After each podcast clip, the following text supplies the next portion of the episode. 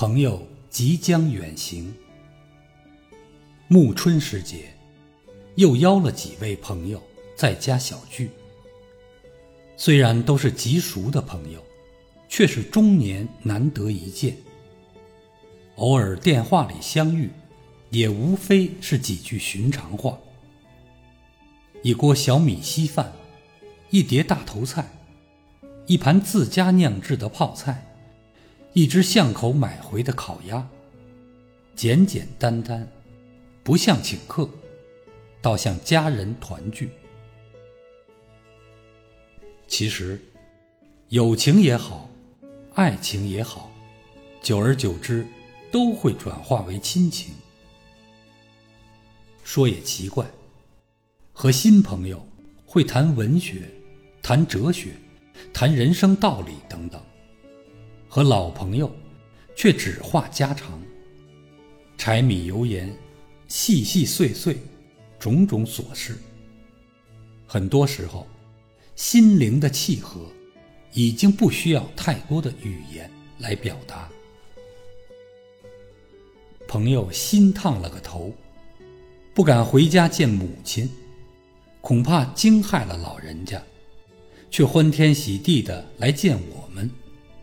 老朋友颇能以一种趣味性的眼光欣赏这个改变。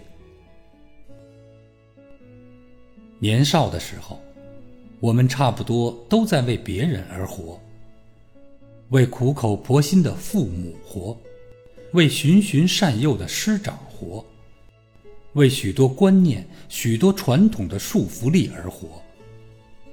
年岁逐增。渐渐挣脱外在的限制与束缚，开始懂得为自己活，照自己的方式做一些自己喜欢的事，不在乎别人的批评意见，不在乎别人的诋毁流言，只在乎那一份随心所欲的舒坦自然。偶尔，也能够纵容自己放浪一下，而且。有一种恶作剧的窃喜，就让生命顺其自然，水到渠成吧。犹如窗前的乌桕，自生自落之间，自有一份圆融丰满的喜悦。春雨轻轻落着，没有诗，没有酒，有的只是一份相知相属的自在、自得。夜色在笑语中渐渐沉落。朋友起身告辞，没有挽留，没有送别，甚至也没有问归期。